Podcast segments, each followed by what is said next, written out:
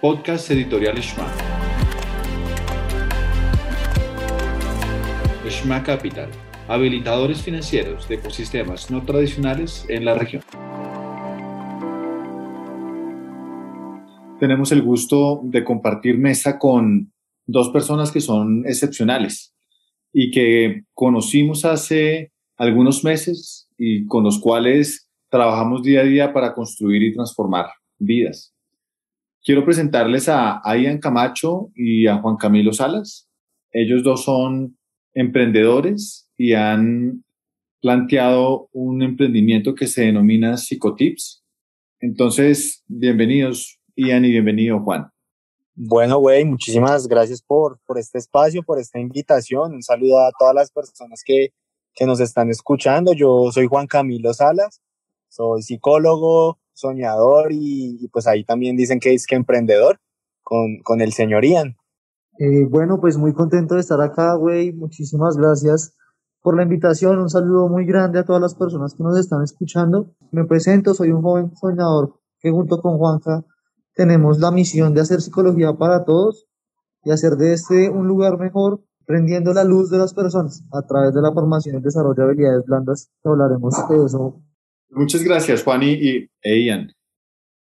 Yo quisiera arrancar por la historia. Quisiera, quisiera preguntarles cómo surgió esa idea, cómo todos estos estudiantes que, que escuchan nuestros podcasts y que quieren emprender, ¿cómo arrancó? ¿De dónde? ¿En qué momento esa conversación? ¿Y, y cómo fue madurando hasta llegar a ser lo que hoy son como, como emprendimiento? Bueno, pues nosotros como muchos estudiantes queríamos darle un sentido o un propósito a nuestra carrera. Sentíamos que estábamos viendo unas herramientas teóricas excelentes, pero teníamos ese, ese, no sé, ese ratoncito o de pronto esa sensación de ¿qué hago con esto? ¿Qué hago con esto que estoy aprendiendo? ¿Cómo lo aplico? ¿Cómo lo aplico? Y sobre todo, no me quiero esperar hasta décimo semestre a las prácticas para, para aplicar todo ese conocimiento, sino quiero hacerlo desde ya. Y entonces nos dimos cuenta que lo que veíamos en, las clases no era para, para personas que tuvieran una disfunción o algún problema de salud mental importante, sino era para todos. Motivación, emoción, creatividad, comunicación, es algo que cualquier persona vive en su cotidianidad. Y decíamos, oiga, esto que estamos viendo acá le puede servir a cualquier persona en el mundo.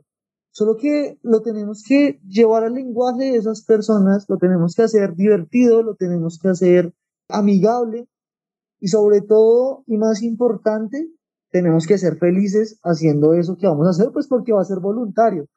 Entonces yo le dije a Juanca que queríamos que yo crear una, una idea en donde sacáramos la psicología de las aulas y hacer lo que denominamos psicología para todos. ¿Y ahí qué pasó, Juan Camilo? Pues Psicotips comienza realmente como un proyecto académico, bien lo menciona Ian, y ahí es donde empezamos a soñar desde pasar de hacer unas infografías horrorosas en Canva con mala ortografía para publicarla en redes sociales y ganarnos dos, tres seguidores que mi mamá, mi papá y la mamá de Ian, a decir un día que Ian pues es una persona muy, muy extrovertida y muy salida de su cabeza, está loco, y me dice un día, eh, Juan Camilo, hermano, usted y yo vamos a llenar un auditorio de personas. Estábamos como en tercer, cuarto semestre de la universidad. Yo soy un poco más aterrizado. A mí, a mí digamos que el tema me, me, me, me causó bastante temor y yo le dije, no, Ian, usted está loco. Usted y yo somos un par de, de, de chinos chiquitos. Estamos apenas comenzando la universidad. ¿Quién va a ir a nuestra conferencia? Y entre discusión va y discusión viene, llegamos a la conclusión, bueno, listo, si lo vamos a hacer, lo hacemos bien pues para nuestra sorpresa dimos nuestra primera conferencia en la universidad en tercer semestre.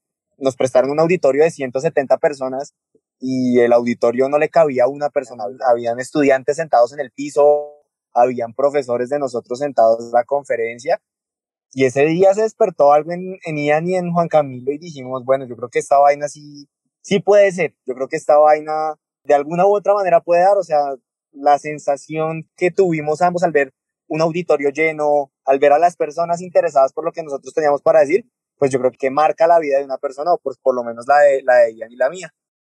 A partir de eso, eh, ganamos Probablemente la conferencia no fue la mejor conferencia del mundo. Yo me acuerdo mucho que cuando cogí el micrófono grité y muchas personas se, se taparon el, eh, los oídos. Tuvimos la ventaja y vaya, ustedes dirán, bueno, ¿por qué llenaron el auditorio? ¿Qué fue lo que hicieron? En esa oportunidad llevamos un artista como gancho porque sabíamos que, que el arte de la comedia era algo que los jóvenes disfrutaban mucho y sabíamos que podíamos usarla como un gran aliado para precisamente conseguir esa atención y poder transmitir nuestro mensaje. Ese día lo que ganamos fue confianza, que es algo que los estudiantes necesitamos mucho, creérnosla que somos capaces. Muchas veces decimos, no, es que tengo que esperar hasta los 30 años, cuando ya tenga la experiencia, la maestría, los estudios, los trabajos, para poder decir que yo puedo dar una conferencia o para poder hacer tal cosa. Nosotros decíamos, no, hermano, hay que hacer desde ya. Y vamos a ver qué tal sale, porque estamos en un espacio para poder fallar. Y pues claro, pues obviamente uno no quiere fallar, pero tiene que también atreverse a, ¿sí? Y ese día lo que nos dimos cuenta es que éramos capaces de hacer algo que no nos sentíamos o que no creíamos posible. Y ese, ese momento fue muy importante y pues nos permitió seguir adelante. Genial, y, mencionas algo que es muy importante, y es el hecho de que tenemos que darle vuelo a nuestras ideas y aprender a confiar en los talentos, en los dones que hay en nosotros. Pasa esta conferencia, pasa el tiempo y comienzan ustedes, como, como nos contaban, a, mirar esas herramientas y esos elementos que la carrera les iba nutriendo. E identificaron, supongo yo, que la psicología es para todos. ¿Cómo llegan a, a ese raciocinio, a saber que todos necesitamos poner en práctica temas de formación emocional, temas de, entrenamiento en liderazgo, en trabajo en equipo. Yo creo que Ian lo, lo mencionaba ahorita y es que nos dimos cuenta de que está la motivación, está la emoción, está la regulación de las emociones, la comunicación, y uno se pone a pensar y, y, realmente son cosas con las que lidiamos día a día. Digamos que en ese entonces primero lo veíamos como los estudiantes, como nuestros compañeros también lidian con esas cosas, ¿sí? Y ver los ejemplos en, en la vida misma de nuestros compañeros, como por ejemplo estudiantes que eran muy buenos académicamente y se frustraban porque no sacaban cinco en un parcial o porque no obtenían la nota que deseaban. Y digamos que a partir de ahí empezamos a, decir, no, pero a esta persona sí le funcionaría un poco más aplicar lo que estamos aprendiendo, ¿sí? O ver esos problemas en la casa, ver problemas con los amigos y uno empezar a identificar que de pronto la psicología no es solo para los locos como, como comúnmente se cree, sino que realmente la psicología es una vaina que es, que es para todos. Estoy completamente de acuerdo con lo que dice Juan Camilo y precisamente pasaba eso. Estudiantes muy pilos, con las mejores habilidades, frustrados o decíamos uno, oiga, ya le está listo para salir al mundo laboral, para comerse esas oportunidades, para salir a lucharla. Me decían, no, es que yo no sé nada. Nosotros decíamos, uy, ¿cómo así? ¿Cómo así si usted hace el reduro en las clases? ¿Qué, qué está pasando? Y decíamos, ok, encontramos que es normal que nos frustremos. Hay algo a lo que no le estamos prestando atención porque estamos afanados pensando en el 5, en pasar las materias, en conseguir un trabajo, pero estamos descuidando algo importante y encontramos que era la formación y el desarrollo de estas habilidades. Le prestamos mucha atención a vivir experiencias, a obtener conocimiento para reducir el riesgo de enfrentarnos a un contexto desfavorable. ¿Sí? de enfrentarnos a esa angustia. Y descuidamos a lo largo de nuestra historia académica esa formación o ese desarrollo personal que nos dan las habilidades blandas. Y creo que ese hallazgo que ustedes nos están comentando se vuelve en un tema casi que de la generación, ¿eh? Vamos con, con el cambio de las generaciones, la llegada del tema digital, redes sociales, los contextos desfavorables que tú mencionas, pues sin lugar a duda la vulnerabilidad emocional, mental de las nuevas generaciones es muy alta porque están expuestos a muchos estímulos que eventualmente no son los más correctos. Cuéntenos un poco, entendiendo ese marco, ese foco, ¿arrancan en qué fecha, en qué año formalizan su compañía y arrancan este emprendimiento en esta ruta de montar psicotips? previo a, montar la compañía, porque digamos que aún en psicología no le enseñan a emprender, aún en psicología no le enseñan a, buscar eso, a soñar o a desear ser independiente, conocemos a, una persona que se llama Don Julián. Don Julián era un viejo mañoso, por decirlo de forma cómica, y es una persona que significó bastante para lo que es Psicotips hoy en día y que aportó bastante porque fue una persona que nos vio y, confió en lo que teníamos y nos dio esa visión de empresa, esa visión de emprendimiento. Fue él la persona que, que nos acercó eh, a un buffet de abogados en el que él tenía contacto porque él había ayudado a una persona de ese buffet a, algún problema y nos ayudan a hacer los estatutos y él es la persona que nos lleva a la Cámara de Comercio a hacer la vuelta. Digamos que siempre que tenemos una, una entrevista, un espacio, nos gusta mencionarlo porque pues lastimosamente don Julián no nos acompaña más, él, él falleció en 2020, no por COVID, no por nada, falleció y, y pues nos, nos dejó un, un, legado gigantesco encima, que pues la idea es honrar, honrar eso que él, él, dejó en nosotros para que él allá donde esté, en el cielo seguramente, pueda pues estar de rumba pensando en, en lo que dejó con nosotros. Psicotips como empresa se monta en 2019 con, con toda esta ayuda que les menciono y a partir de ahí pues empieza toda una carrera de victorias y, decepciones, de altas y bajas. No sé, ahí Ian de pronto quiere complementar un poco más. Yo pienso que, pues evidentemente don Julián nos dio herramientas técnicas sobre la creación de un modelo de negocio, un segmento de mercado, algunas bases sobre finanzas, la importancia de la contabilidad, etcétera, etcétera. Pero más importante que eso, nos dio confianza. ¿Por qué? Porque cuando uno tiene la idea de emprender, eh, o al menos en mi contexto, y creo que en el de muchos estudiantes, crear empresa da mucho miedo, porque hay bastantes creencias o discursos de los demás, como no veas, su tío fracasó, eso debe un montón de dinero, eso es un problema legal para construir una empresa, eso no se puede, eso mejor no, no, no le bote corriente a ese tema, ¿cierto? o no, es que eso necesita de mucho dinero, etcétera, etcétera, etcétera. Pero yo pienso que don Julián lo que nos permite es salirnos de ese contexto invalidante en donde recibimos muchos no, no, no, no, no lo haga a partir de experiencia de otros y nos dice encuentre su propio camino, yo creo en usted y por eso estoy aquí sentado con usted, con usted y con Juan Camilo, porque creo en su talento. Así como hay personas a las que les va mal, hay personas a las que les va muy bien, lo importante es que encontremos un propósito al cual aferrarnos. Creo que ustedes la tienen clara. Necesitan es estar más seguros, más confiados, porque yo aquí no estoy perdiendo el tiempo con ustedes. Yo creo en su talento y espero lo mejor de, de cada uno de ustedes. Era muy exigente y precisamente eh, nos da confianza, que es algo que necesitamos mucho los jóvenes hoy en día. Confianza y oportunidades para poder realmente demostrar de qué estamos hechos. Es algo que los jóvenes pedimos a gritos. Déjennos demostrar nuestro talento, déjennos demostrar de qué estamos hechos. Y nosotros tuvimos la bendición de recibir a alguien que nos escuchó y que nos dijo, yo confío en ustedes y en lo que van a hacer.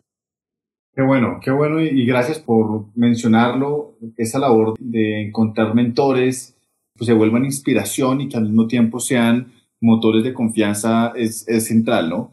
Y es tal vez el, yo diría como el segundo escalón de confianza que ustedes recibieron. El primero, el que nos comentaban en esa primera conferencia donde se sintieron ustedes mismos capaces de hacer cosas y el segundo donde ya había alguien externo que también les decía si se puede, construyan, sigan adelante, crean en sus ideas y creo que verlos a ustedes como, como testimonio y que muchos jóvenes que estarán escuchando esto eh, puedan pensar también que tienen las capacidades, que hay que buscar las formas de poder eh, rodearse de gente que, que, te aliente, que te apoye, que te acompañe en ese proceso y seguramente pues van a sacarla del estadio como puedan hacerlo cada vez que llegan nuevas ideas y, y nos sorprenden con, con, nuevas cosas. El proceso va avanzando y quisiera hacerles una pregunta.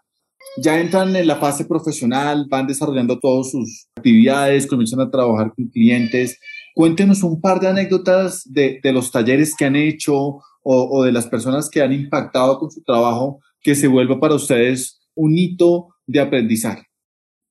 La primera venta.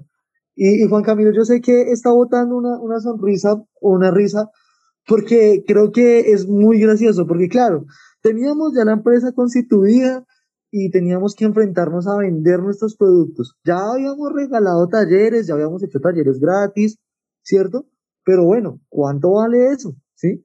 porque, porque claro, realmente uno, uno la ve fácil, y que los demás pues cobran y todo ese tema, pero cuando te toca a ti cobrar o realmente hablar de, de dinero, eh, pues es difícil, es difícil, es bastante difícil. Me acuerdo mucho nuestro primer taller, eh, en donde tenemos una propuesta muy bacana, era una vaina con cometas, con sueños, con comediantes, con músicos, algo muy ambicioso. Y nosotros pues le presentamos la idea a un área de nuestra universidad, como venga, hagamos este taller que va a ser una locura. Y ellos nos dijeron, listo, ¿y cuánto vale? Y entonces esa pregunta es durísima para el emprendedor porque, porque claro, tiene esas ansias de, ya le trabajó tanto y tiene esas ansias de hacerlo realidad que dice como, Dios mío, que cuánto voy a cobrar por eso. Entonces dimos un precio y bueno, y se acabó la reunión. Y eso es durísimo, es durísimo. Y quisiera que Juan Camilo también nos contara un poco de cómo lo sintió, porque yo le dije, em, hermano, la amarramos. Ya, aquí, aquí no nos van a pagar eso, no nos lo van a pagar. O sea, debimos haber dicho que gratis, hermano. ¿sí? Perdimos esa, esa gran oportunidad. Y entonces, bueno, pues ahí nosotros ahí como matándonos la cabeza con nuestra primera venta y nos llaman y nos dicen, oye, oye, Ian, no sé qué, pues nos gustó mucho la, propuesta, podrían bajarle, yo qué sé, 200 mil pesos. Y entonces, claro, yo, yo, yo apenas miraba a Juan Camilo y lo, lo miraba hacia los ojos y yo, eh, sí, pues es un esfuerzo importante, eh, que podemos hacer, pero bueno, listo, por, por, por hacer el negocio y por hacer eh, el taller, eh, podemos mirar, listo, contratados. Y yo, Dios mío, no puede ser que, lo logramos. Creo que vender tu idea, vender, hacer ese primer negocio es muy emocionante, es uno de los mayores logros que hemos tenido. Y bueno, pues esa sería como, como una anécdota así corta que quisiera compartir aquí en este podcast. Entonces tengo otra que realmente no, no me puedo quedar con ella en la boca y es, digamos, un momento en el, en el que, pues, digamos, decidimos pasar la pandemia, ¿sí? Pasa, pasa la pandemia, pasa este espacio en el que todos estamos muy, muy frustrados y nos sale nuestro primer contrato después de pandemia, en el que nos dicen, bueno, vamos a hacerlo presencial, vamos a, a, a ir a la universidad, comenzamos a hacer ese taller y yo empiezo a ver a las personas a las que les estábamos dictando el taller riéndose, divirtiéndose, era un equipo de trabajo que se conoció durante la pandemia y la primera vez que se veían era en ese momento. Y a mí simplemente se me aguaron los ojos inmediatamente al ver a las personas disfrutando de lo que nosotros hacíamos.